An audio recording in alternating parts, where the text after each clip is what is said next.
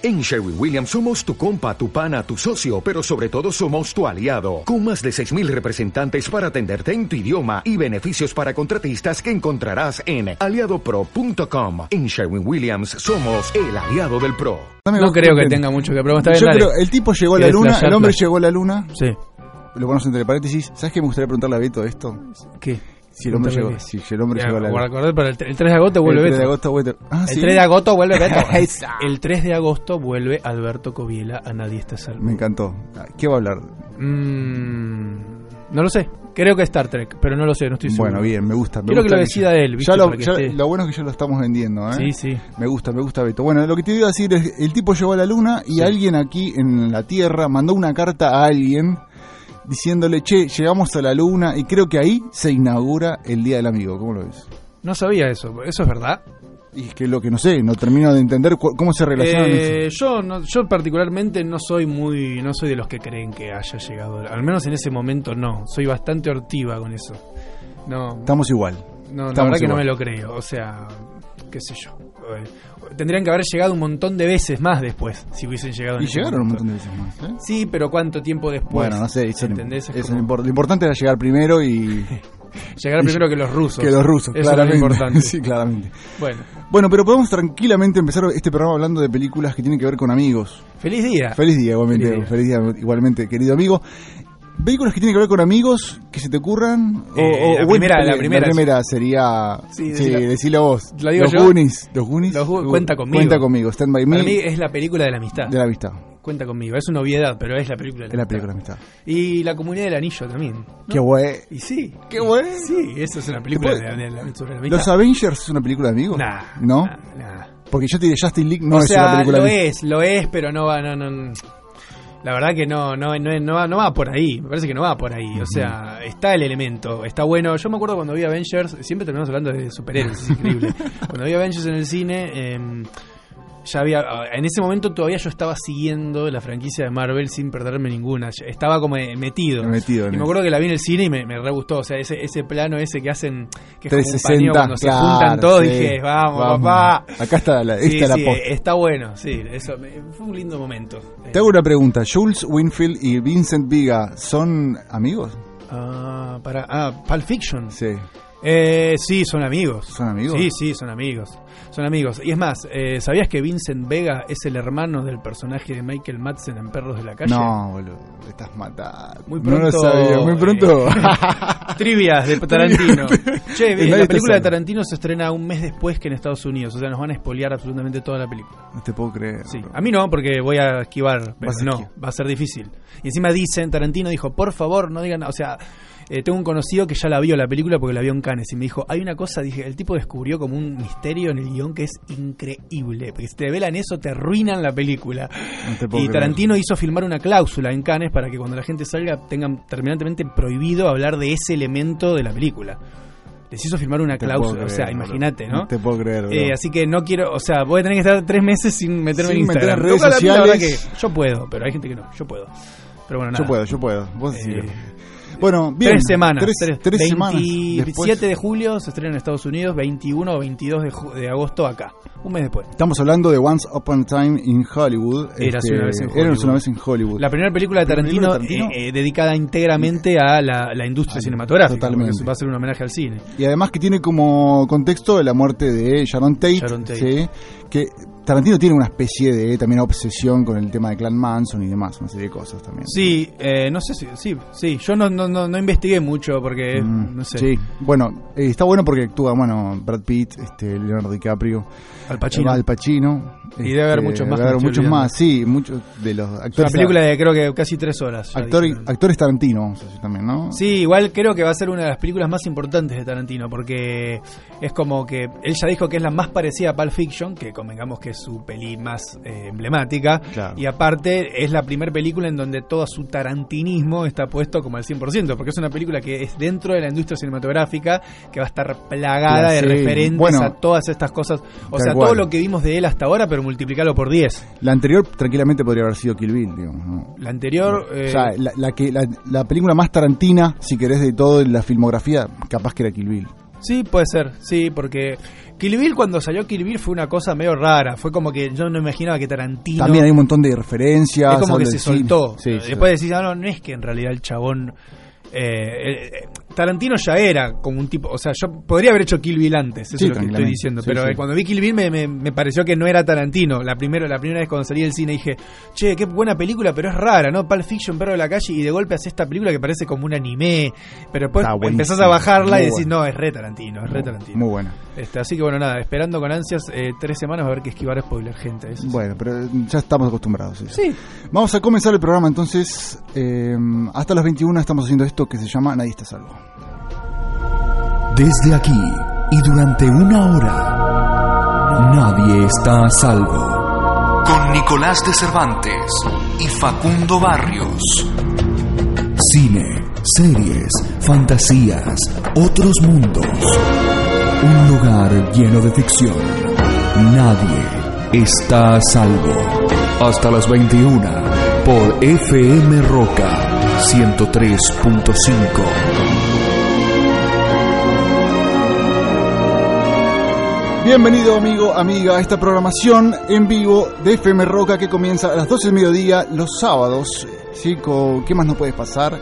Y continúa hasta, básicamente hasta las 19, hasta las 20 con Nadie está salvo. Che, le doy la bienvenida a Alicia Barrio Nuevo en la puesta al aire y en la programación. Ali, bienvenido hoy. Ari, Ariel y Rati no puedo venir, che. Así que Ari está... porque tiene amigos. Ah, tiene amigos, No como nosotros que tuvimos que estar acá, que son, no nos quiere nadie. Así que bienvenidos. Ta, exactamente. Vamos, vamos a empezar el, el programa con música.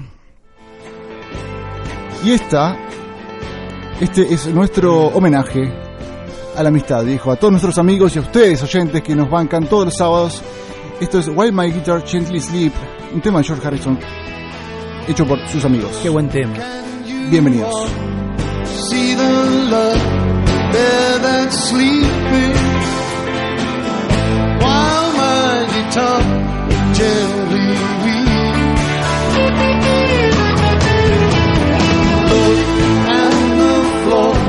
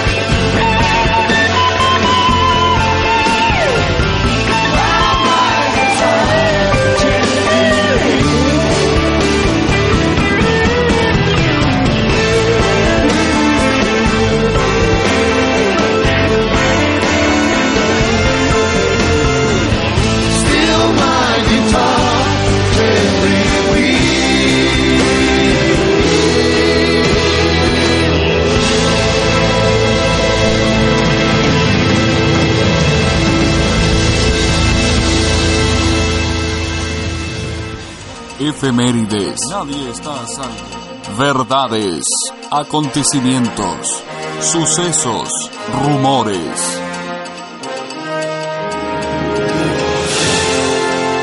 Novedades de la cultura pop en Nadie está a salvo.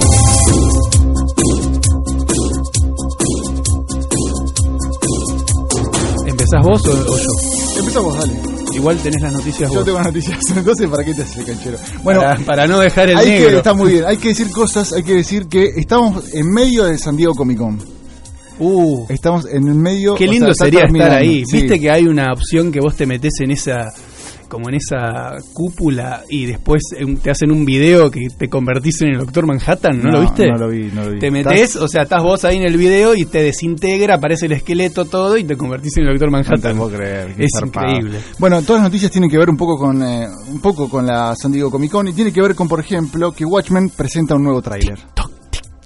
Después de anticiparlo por varios días, la gente de HBO lanzó un nuevo tráiler oficial de Watchmen, Ay, Dios. eh, hecho especialmente para la Comic Con de San Diego. Después de varios pequeños adelantos y mensajes ambiguos, las cosas que no se entendían, ¿sí? llegó un tráiler de tres minutos lleno de referencias a la obra de Alan Moore y Dave Gibbons. que Este, de todos modos eh, no se llega a entender bien, ¿no? Eh, no, porque se nota que hay una que es complejo, que no es eh, el bien, o sea, es Watchmen. Se nota que es Está Watchmen porque si yo te si yo si yo si vos no entendés nada de Watchmen te digo, "Che, mira, loco, el mundo de Watchmen" y te empiezo a tirar imagen, no, no entendés, o sea, No, para nada. y en el trailer pasa lo mismo. Pasa exactamente o lo sea, mismo. pero uno sabiendo, habiendo leído el cómic, viendo la película, conociendo el universo, ves el trailer y decís, acá no me traicionaron, acá me están dando lo que algo que, que está dentro del marco de las cosas que yo quiero ver de Watchmen. Dos cosas. Primero, que va a llegar en octubre. Y segundo, esto eh, va a suplantar de alguna manera, entiendo yo, como es la gran carta que viene a suplantar a Game of Thrones. Sí, No tengo- sé. sí, a mí también se me ocurre eso, pero eh, me parece que este año eh,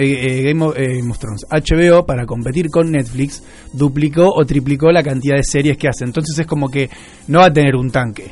Ya tiene otro tanque que es Westworld. Yo todavía no la vi Westworld, pero ya es un retanque. Sí. Esto me parece que están intentando conver- convertirlo en un tanque. Sí, sin dudas. Porque están invadiendo con imágenes por todos lados. Bueno, ¿qué te pareció el tráiler? Me pareció espectacular. Una locura. Muy espectacular. Una locura, sí, Este, no. Estamos o sea, muy cebados desde aquí, desde Nadie está salvo. Eh, la verdad que las imágenes que hay, yo creo que hablábamos un poco fuera del aire, eh, en un punto muestran demasiado, pero como vos decís, no terminas de entender bien qué es lo que está pasando. ¿no? muestran demasiado. Yo, por ejemplo, pero- a Manhattan no lo quería ver. Yo sí, pero no en el tráiler, claro. Claro, yo no O lo sea, quería ver en el tráiler. sí, no, por eso. Ya, ya era obvio que iba a Claro, estar, porque claro. ya antes de sacar el tráiler venían con la Comic Con sacando fontito, que el Manhattan, que la mascarita, La que sé yo, decir, ok, Doctor Manhattan me lo estás diciendo directamente. Claro. Pero sí, no hacía falta ponerlo en el tráiler. Me hubiese gustado que aparezca en una segunda, tercera temporada, ¿no? No en una primera. Pero no, no, la realidad es que no sabemos qué es la historia que armaron, así que a lo mejor es mejor de lo que, de lo que pensamos. Bueno, pero tiene que ver con una especie de algo paramilitar, ¿no? Como hay un grupo medio terrorista de, Rorschach. de alguna manera creo que vuelve a pasar lo mismo que Claro, pasó antes, sí. que es lo que dice Rorschach, o sea, es ¿Qué, como dijo, ¿Qué dijo Dave Gibbons? Vos me contabas. de Gibbons, eh, nada, o sea, de alguna manera, uno también esto hay que agarrarlo con pinzas, porque que una persona, eh, está bien, Dave Gibbons es el ilustrador, co-creador del mundo de Watchmen, ¿no? La, la novela gráfica que se en el 86. Él estuvo involucrado, no involucrado como productor en la serie, tengo entendido, me parece que no, me parece que nada que ver, pero él estuvo en el set, estuvo como una especie, hizo como una especie de supervisión de lo que ellos de, de la- esta serie nueva, estuvo controlando, o al menos eh, la historia se puede decir que está aprobada por Dave Gibbons.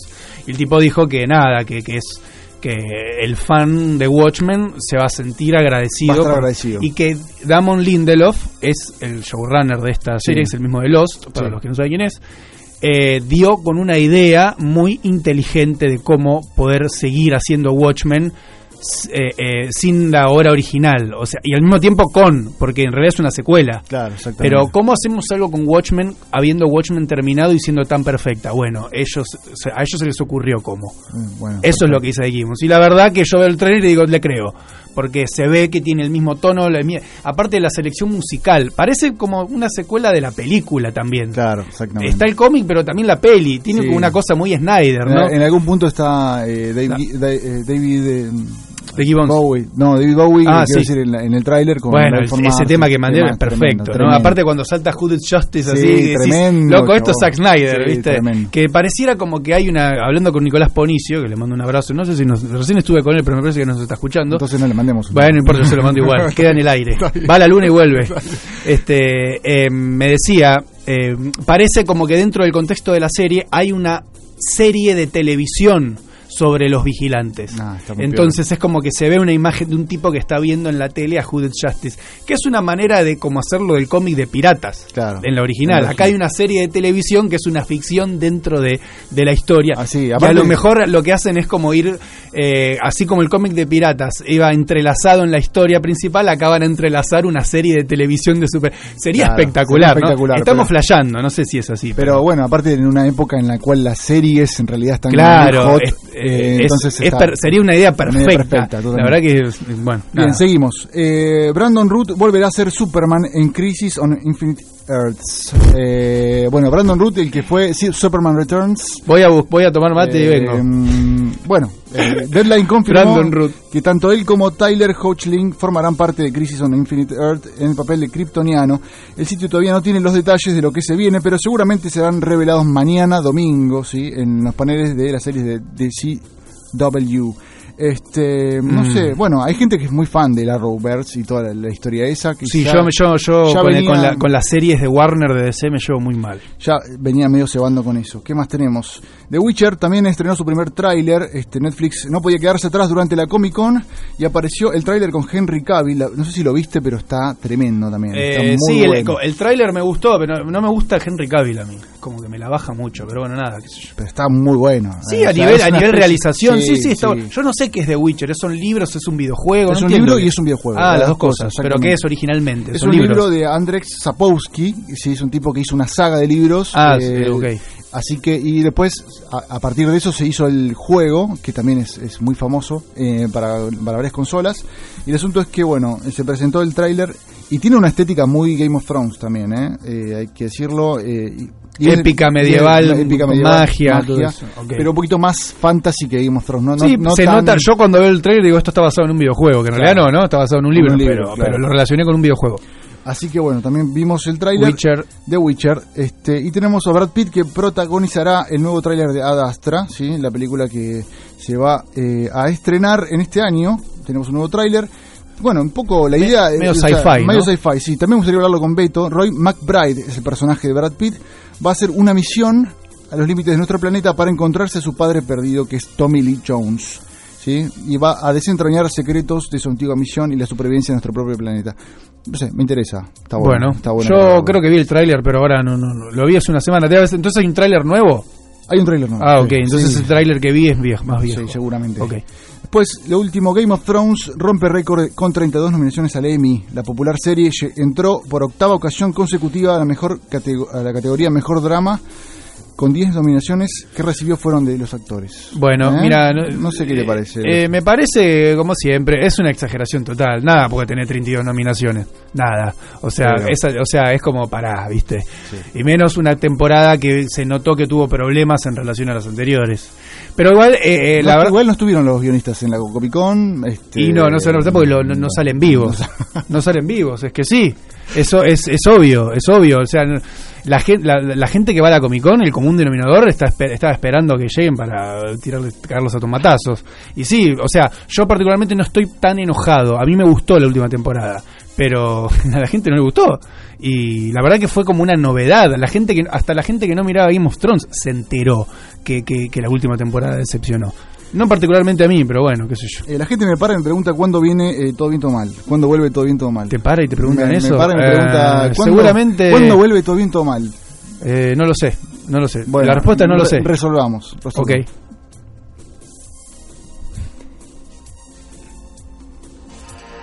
Estas fueron las novedades de la cultura pop. En Nadie está a salvo.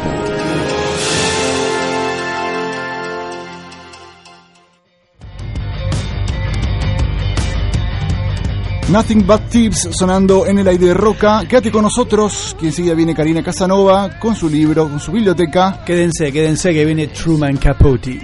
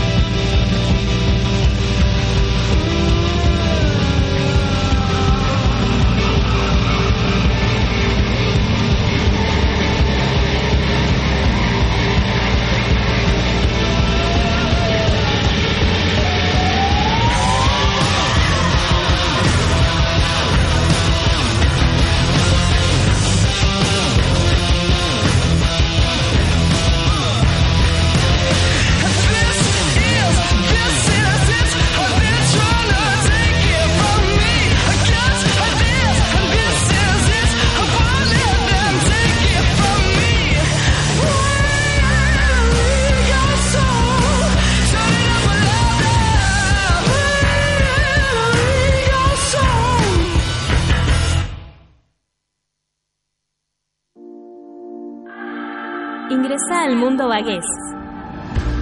Descubrí la línea de cosmética que hará cambiar tu vida. Perfumes, fragancias y productos de belleza para toda la familia. Vos podés ser una nueva emprendedora Bagués. Encontrá nuestro catálogo de campaña en bagués.net y suscríbete ya mismo. Bagués. Más de 30 años, realzando la belleza de las personas. Si estás buscando calidad y buen precio en impresiones digitales, offset, gigantografías y plotters, vení a Impresora Liniers.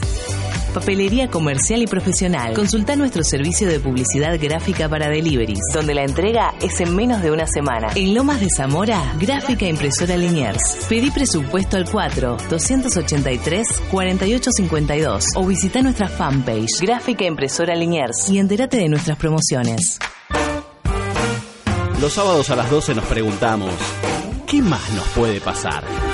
Conducen Walter Pungitore y Fernando Montesano. 15 años haciendo buena radio. Por fmroca.com. Renovamos, crecemos como vos. Junto a vos, Diario La Tercera. Nueva web, nuevo diseño.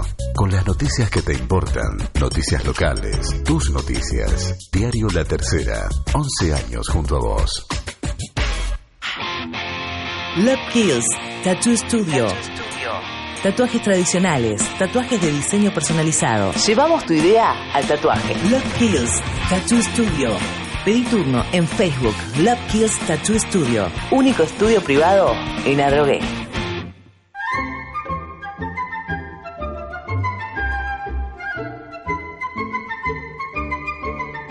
La biblioteca.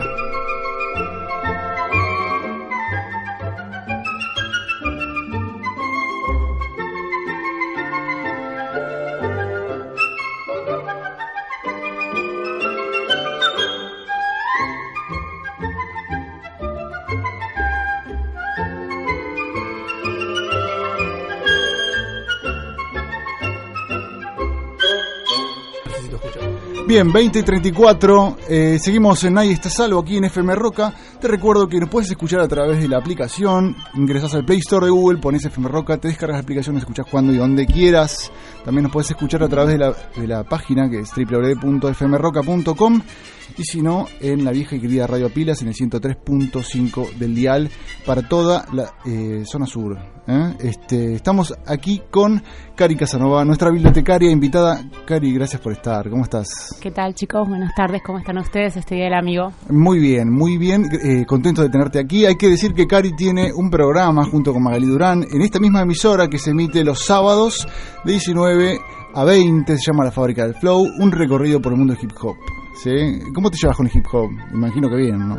No, la verdad que lo estoy descubriendo ahora como junto a Magalí. Mirá qué bien. Ella es la ¿eh? experta y yo solamente le sumo algunas ¿Y cosas, ¿Cómo es, tu, algunas par- anécdotas. ¿Cómo es tu participación en el programa? Y participo preguntando las cosas que podría preguntar cualquiera que no sabe nada del tema. Está muy bueno, ¿eh? es como sos como la Watson de ella, ¿no? Es como que Sí, ella es la vamos- Sherlock. Claro, y y vamos vos- investigando y por ahí traigo algún tema que tiene que ver eh, por algún lado relacionado. Que sé yo, hoy traje algo del Real Madrid que, que tomó a un rapero para presentar su nueva camiseta y cosas así, curiosidades que tocan un poco el tema del rap, que Muy no, va- bien. no, es- no es- son directamente, pero sí que están al- alrededor del mismo. Me encanta. Yo quiero decir que soy un oyente de la fábrica del Flow. Es Las preguntas que te hago es para que el oyente de Nadie está salvo, bueno, un poco se interiorice con eso. Así que, bueno, es solamente por eso. ¿eh? Yo sé Muchas cuál, Es tu, gracias. sé cuál es tu participación. Sí, ¿eh? ya sé, ya sé. Este, ¿Qué tenés para hoy?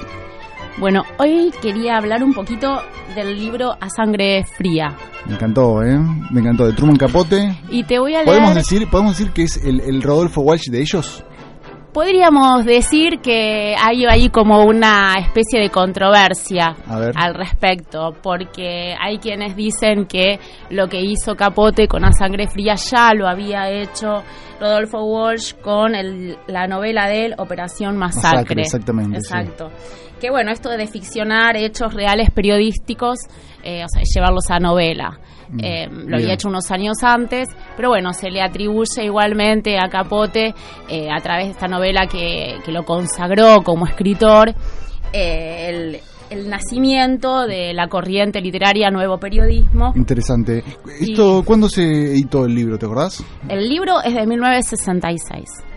Bien, y perfecto. bueno, porque los, aca- los, los acontecimientos que bueno que lo, que lo crearon o que lo produjeron son anteriores. Eh, un año antes te- murieron eh, dos de los protagonistas. Entonces, bueno, a partir de ahí es que él puede eh, editar el libro, o lo logra, puede terminar su investigación, que es bueno de lo que íbamos eh, hablar un A hablar poquito. hoy, bien. Exacto. Es muy loco que el libro, en, en el 66 me dijiste que se publicó Sí, el libro. 66. Bueno, o sea, esto pasó en el 65, en el 16, en el 66 ya se publicó el libro y en el 67 salió la película. Exacto. Tremendo. Que está buenísima Sí, encima sí. la película. O sea, todo todo bien. Bueno, todo bien no, el asesinato todo mal. No, Pero claro. digo, pero quiero decir, o sea, es Sí, increíble cómo tan rápido salió un libro ya publicado, que es un libro que hoy es como una especie de, no sé, eh, hasta yo, yo que no leo, hasta yo que no leo tanto lo leí. O Claro. sea, es un libro que es re común, que en la casa de alguien quizás lo encontrás en la mitad de la gente. O sea, es un libro muy, muy grosso y la película también es un- como un clásico del cine. Bueno, la película yo no lo veo tanta gente. ¿La pero- película de quién es? la película es de Brooks, en, no me acuerdo si es Robert Brooks o Richard Brooks. Eh, en la película uno de los dos asesinos es Robert Blake. Richard Brooks. Robert Sí, Blake. Robert Blake es el actor, Es el actor. ¿Se acuerdan en Carretera Perdida en Los Highway de Me. David Lynch? No, me dejaste Robert. Blake eh, sí es Perry Smith. Es- Eh, es y el- después bueno. también trabaja John Forsythe Claro. Sí, y. Scott Wilson. Bueno, para la que la gente no sabe quién es Robert Blake, es el de- la escena de Lost Highway, Carretera Perdida, de David Lynch. Bill Pullman habla con un tipo adelante y le dice, llama a tu casa que yo te atiendo. No, no, sí, el tipo llama, es un viejo re creepy, y cuando levanta el tubo escucha la voz del tipo que tiene parado delante de él. Bueno, ese es Robert Blake Chao, en eh, A Sangre Fría, A la película. Sí, cuando ves la película te das cuenta que reconoces a los actores de otras películas. Les ves cara Sí. a todos viejos conocidos. que son muy jóvenes, claro, Claro, sí. ahí están jóvenes, pero después Sí. decís, ah, este lo tengo, y de ahí Sí, te das cuenta que, que lo has visto millones de veces probablemente. Es re oscura la película y aparte es muy moderna. O sea, vos la ves y no parece que estuviese viendo una, peli- una película de esa época. Es una película que se mantiene, que como que no envejece. No Es- envejece. Es muy fiel Es muy a la buena. y es muy fiel a la, a la novela. ¿Podemos Eh, contar qué pasó? ¿Qué fue bueno, lo que lo- pasó? Lo que pasó fue que en noviembre, sí, del 59, una familia en un pueblo de Kansas, un pueblito agrícola, Holcomb, es asesinada sin ningún motivo aparente. Y esto es lo que eh, genera en Capote cuando lee la, la noticia, este interés por investigarlo pensando que iba a ser eh, un hecho periodístico. Y a partir de ahí empieza una investigación eh, muy exhaustiva que lo lleva después a publicar la novela, ¿no? Que el, el tema daba para, para una novela. Tal Eh, cual. Y el, bueno, en el libro describe perfectamente el pueblo, la familia, a los asesinos. Eh, va entrando en la investigación a través de entrevistas con toda la gente del pueblo, a la que le costó primero llegar, porque viste que es un tipo, él era un tipo eh, muy extrovertido, bastante peculiar, Mm. y, eh, y este era un pueblito muy conservador, metodista, donde tenían costumbres, viste, muy arraigadas, muy cerrados. Claro, claro. Entonces, como que la personalidad de él chocaba y venía un tipo a preguntarte algo sobre tu vida cotidiana, imagínate que la gente se cerraba. Claro. Eh, Él era periodista también, ¿no? él era periodista, bueno, en su- escritor. empezó como, como periodista. Bien. Eh, Y qué loco que se tuvo que meter en la intimidad de esa gente, pero también en la de los asesinos. exactamente. ¿No? Porque es como. No, vos también, a vos también te voy a. O sea, todo, todo, todo, to- metió todo el tipo. ¿no? Claro, no es que. No es que condenó con el libro, sino que te metió adentro de todos los de todos los, los que estaban interviniendo en Va ese. desmenuzando cada cosa, cada personaje, cada miembro de la familia, cada asesino también, cada uno de los asesinos. Hasta incluso se dice que tuvo como una atracción especial por Smith. Eh, se decía que como una Ah, especie sí. de atractivo romántico. eh, Eso está un poco simpatía. retratado en la película, la de Capote. La de La de, Capote. Philip Seymour Hoffman está, se percibe eso. Exacto. Y él un poco que, no sé si en el libro lo justifica, pero sí entrando un poco en la historia de ellos, en, en, su niñez, en su infancia dura muchas veces, sobre todo las de Smith, que era, que era mestizo, hijo de una madre alcohólica, que había pasado mucho tiempo en orfanatos, que sus hermanos se habían suicidado. Pero entonces es como que lo muest- muestra un lado como más humano y... no te digo que eso justifique la barbaridad que hicieron de, de matar a cuatro miembros de una familia, Claro, sí. pero sí como que quiere mostrar esta, estas dos caras, ¿no? Estas dos cosas que estaban pasando en Estados Unidos en ese momento. Por un lado, toda una familia conservadora con sus valores y por otro lado, dos asesinos con su historia y sus valores también. Y todo se une esa noche trágica eh, en ese pueblo, ¿no? Claro, tal cual. Bueno, pero un poco eh, la idea de Truman Capote, o sea, la, la idea de Capote era, era eh, ya, o sea, hacer esta, este libro a partir de este evento puntual. Eh, él ya él- había, él, ¿cuándo tiene No, noticia de él esto? va a hacer un reportaje. Él quiere, él Claro. escucha la noticia y quiere hacer. eh, él era eh, periodista, entonces Claro. va a ampliar un poco eso y a partir de llegar ahí y ver todo lo que daba la noticia, ahí es que decide dice esto va para más. Voy a escribir una novela. Claro. Entonces, y a partir de ahí son eh, seis años de investigación, porque él no publica el libro hasta que los asesinos son encontrados, eh, condenados y ahorcados. Hasta que no mueren los dos, él no publica el libro. Ah, porque bien. estuvo atento todos esos años a cualquier eh, evento, a cualquier detalle y a cualquier noticia nueva sobre el tema. Bueno, y, y podemos decir brevemente cuál fue la motivación del asesinato, o sea, cuál es, Sí, cuál es el el motivo kit de la se cuestión. descubre, Sí. claro, el motivo es así. eh, ellos son dos convictos, los asesinos. Sí. Uno de ellos, eh, mientras que está en prisión, eh, tiene la noticia a través de un ex trabajador de la familia Clatter, que la familia Clatter tenía una caja fuerte, como que eran millonarios, que tenían mucho dinero, y que en esa casa iban a encontrar una caja fuerte, cosa que no era cierta, no sucedió, y los Ah. terminaron matando por menos de 50 dólares. O sea, una cosa de locos. Y los mataron para no dejar ningún rastro, para Claro. no dejar ningú- ningún testigo. Claro. Y en un principio uno cuando lo lee cree que el asesino, el, el asesino material sería Hitchcock, que es el como que tiene una personalidad por ahí más fuerte de los dos, ases- de los dos asesinos. Y, y te terminas o termina reconociendo Smith que, que fue él quien eh, los mató. Que los mató. Sí, y al chico eh, incluso lo, lo degolló primero y después lo mató. Claro. ¿Y mm, cómo está contado el libro? Eh, ¿Cuál es el, digamos, cuál es la voz que está, Y que es, está un utilizando? es ¿Es primera persona, es un sí, sí, es un autor omnisciente, como Om- que está en todos lados, Bien. conoce todo y te hace partícipe de todo a cada momento, de cada detalle. Vos participás con él a medida que lo vas leyendo. Pero está también escrito de una manera como que él te lo, como si como si él estuviera al lado tuyo contándote Claro. lo que hizo, ¿no? Y fui allá al pueblo y más allá de que sí es una eh, no deja de ser una especie de conversación con él. Por lo que yo recuerdo, yo Sí, lo leí sí, hace sí. como 10 años el Sí, libro. sí, sí. Es, Es, un poco eso. Es un poco así. y es- al mismo tiempo es una novela, es, es- como es- sí. está buenísimo lo que hizo. ¿Y la película la viste vos, Nico? La película la vi hace bastante también. Me acuerdo más de la película de Capote de Philip Seymour Hoffman, pero véanla, la de 1967 es espectacular. sí, es un poco larga, pero está muy buena dos y es horas y llevadera, pico. dos horas y pico. Es excelente, o sea, es tremenda, es re oscura, tiene un, un clima de suspenso espectacular, tipo Fincher, de David Claro, Fincher en claro, los 70, claro. tipo Zodíaco, ¿viste? Claro. Una cosa medio así. Eh, te va a gustar, o sea, aparte no está el, el tono de la película no está en el tono de las películas de ese momento, no, No, está no. muy Sir, we're gonna find in 1995, no, No. o sea, es un- eh, te metes más eh, eh, de una em, es casi documental, no documental, está muy bien actuada. Claro, Entonces es muy es, es muy verosímil el tono de la película todo el tiempo. Está bien actuada y bien llevada. Cómo, cómo va el- en el paralelo que casi quiso Capote llevar lo- la historia de los asesinos y de la vida de la familia y después de los asesinos escapando y de la investigación policial. Entonces es entretenido. Es un poli- es un policía, es el libro, Exacto, es el es libro, libro. pero lo estás viendo actuado. O sea, el tipo adapta la novela. La película es una adaptación del, del, del, del elemento novela del libro, ¿no? O sea, no es que escuchás la voz en off de Capote que dice, no, no, es una novela adaptada a película, pero está buenísima. Y después tenés dos películas más. Sí, la de Capote. Philip Seymour Hoffman y la otra que no me acuerdo cómo se llama. Infamous, Historia, Infa- Bueno, historia y de un crimen. Y las dos 2006. están buenas. Que fue lo Yo loco no que la vi la, la otra, esa Infamous no la vi. Bueno, salieron las dos casi el mismo año, creo que el mismo año. Sí, no, en una lo 2005, interpreta 2005 y 2005 y 2006, claro. y son las dos muy sí. buenas y muy Sí. distintas, o sea, Eh, Capote me interesa, la de Bennett Miller, este, la que tiene a Philip Seymour Hoffman. Sí. De hecho, él ganó el Oscar por esa sí, interpretación. una interpretación Una- descomunal. Pero él es un gran Una de las últimas era, que hizo. Era un gran actor, sí, Sí, totalmente. sí.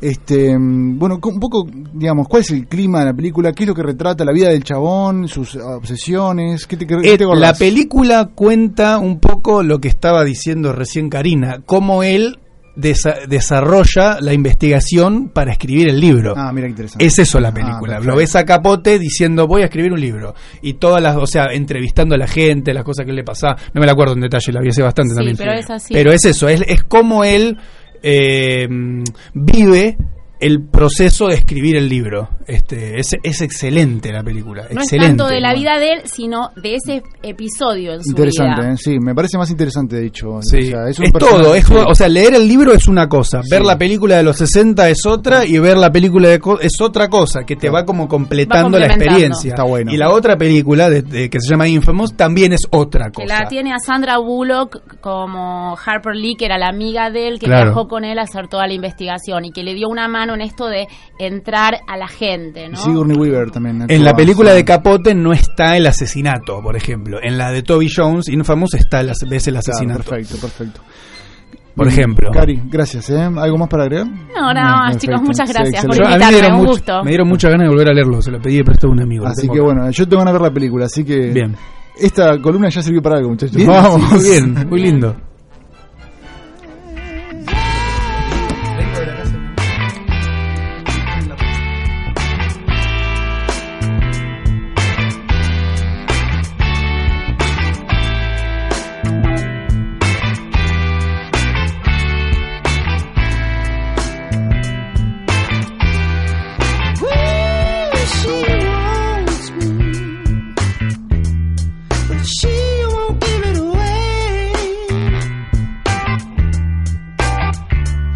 你听。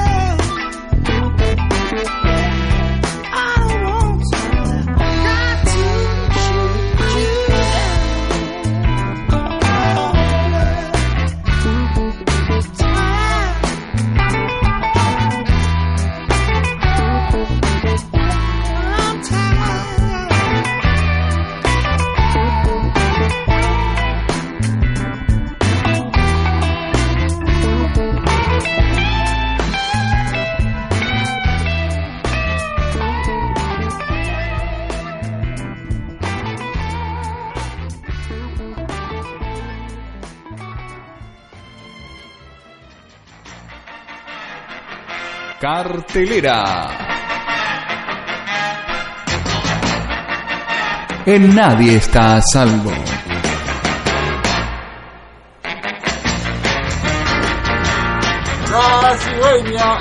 Eh, vamos a comenzar con cartilera. Tiene que ver con eh, el estreno de esta semana, el estreno hot de esta semana que tiene que ver con El Rey León. Esta es nuestra cartelera. Porque se estrenó el jueves y sábado siguiente Bueno, estamos vos en la sos un- vos sos- Esto es- esta es cartelera posta.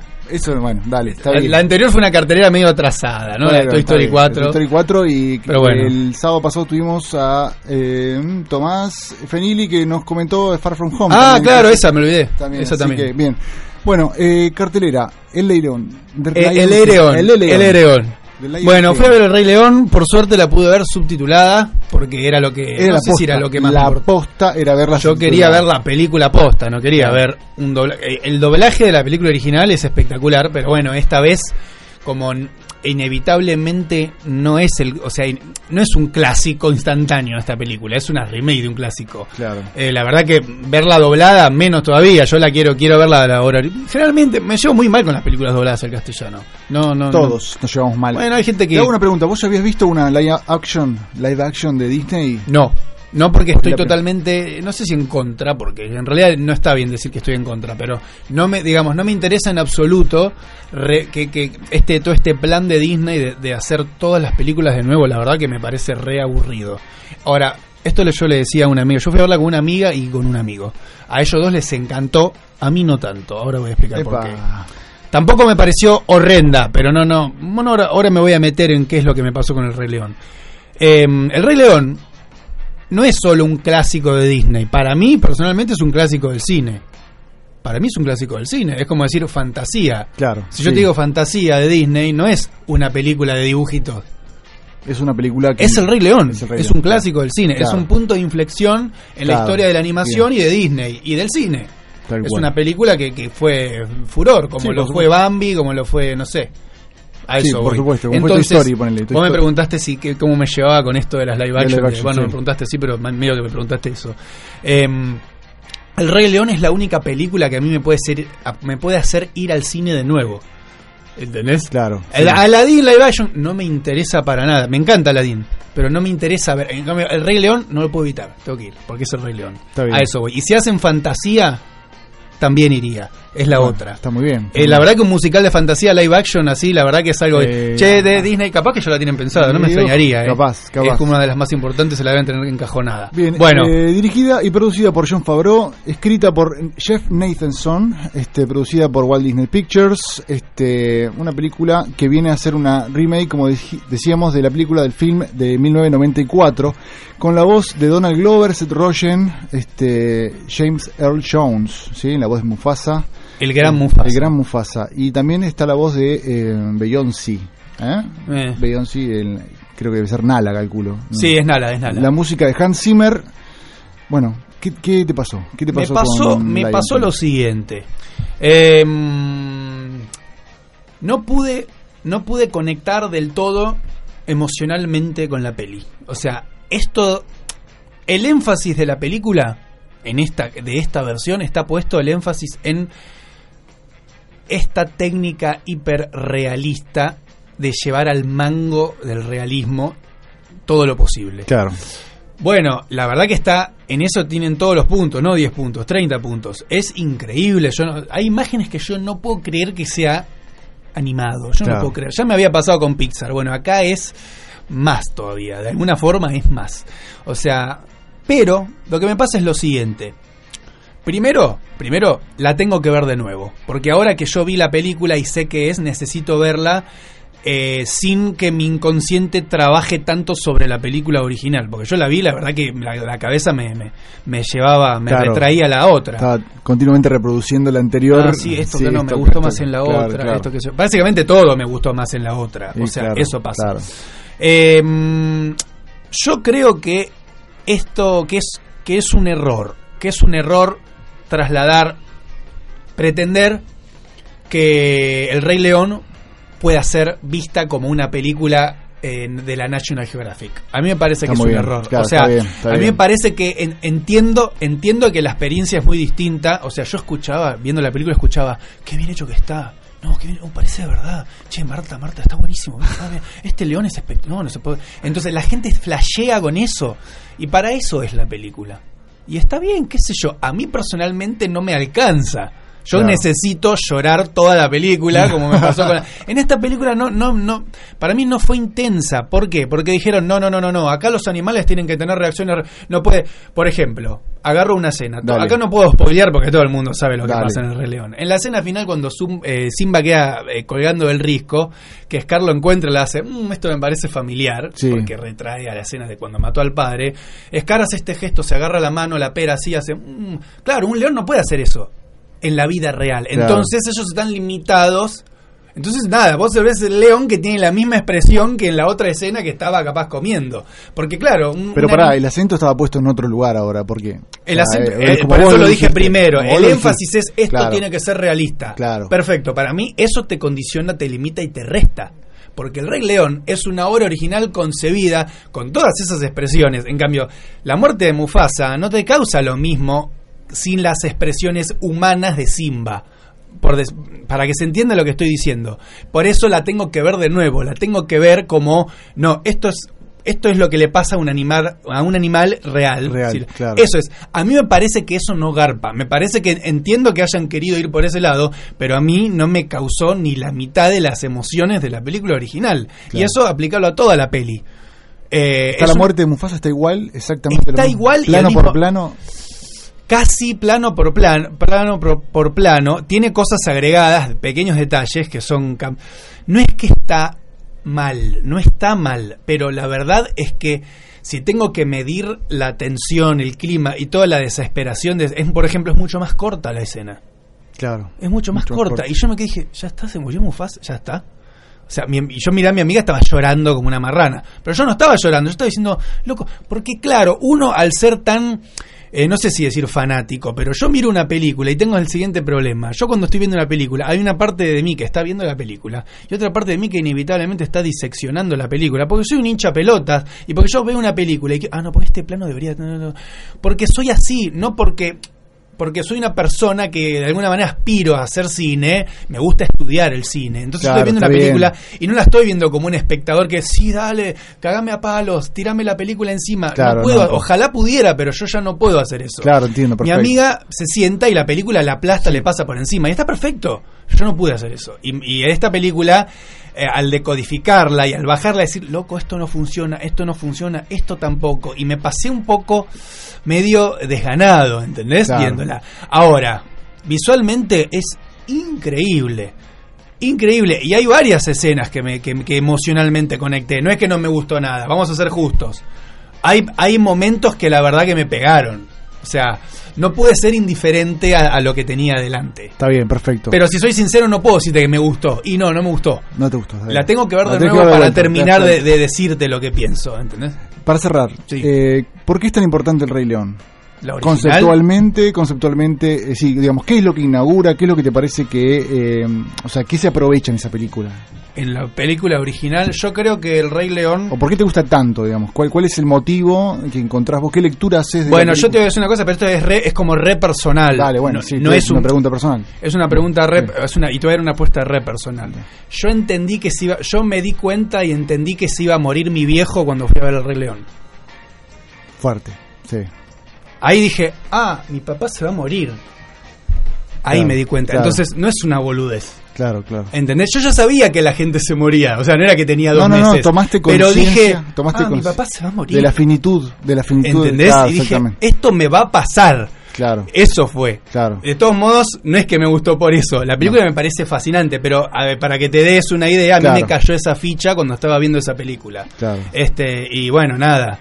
Eh, fue, un- fue una patada en la cabeza, ¿no? Está perfecto, Eh, claro, A todos sí. nos pasa en algún momento, ¿no? Claro, Eso, a mí sí. me pasó con viendo El Rey León. Claro, exactamente. Este, me, me- parece una película, aparte tiene un, tiene un dramatismo, tiene un- una cinematografía, tiene un corazón increíble. Yo estaba, yo estaba esperando que me dijeras, no, bueno, es Hamlet y es la Sí, vida también, de Hamlet. pero en ese ta, ta. momento- en ese me miraste ese ancho que, bueno, viejo, ya está, cerremos todo, vámonos a la miércoles. No, bueno, Sí, está bien, este, está por eso bien. te dije que te voy a dar una respuesta personal. Creo que tiene que ver con eso, mi el impacto con. No, está Pero muy sí, bien, después más grande me más di cuenta que era Hamlet, que era Shakespeare, que Claro, bueno, o sea, claro. que los elementos se reproducen en la historia. Exactamente. Eh, pero a mí, para mí, junto con Fantasía, son las dos mejores películas de Disney. Señores, la palabra de Nicolás de Cervantes, che, gracias. ¿eh? Bueno, este, por favor, por bueno, favor. ya nos tenemos que ir, ¿eh? Ya nos tenemos que Ya nos ir. tenemos que ir hasta el Uh. sábado que viene.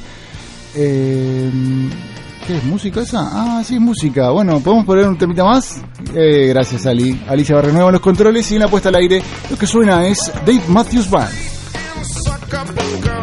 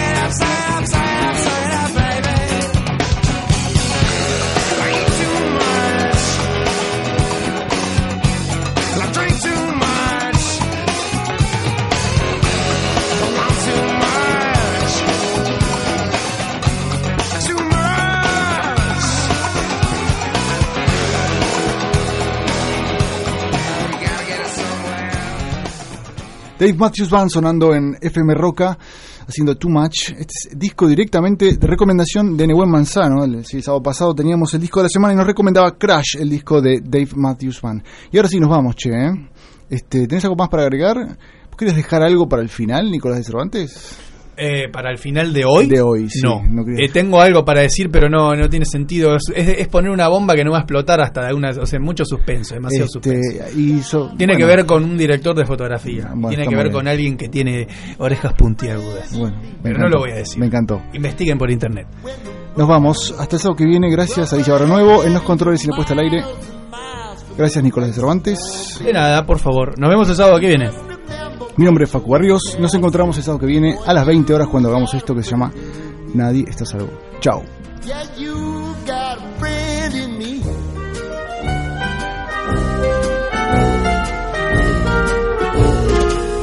You got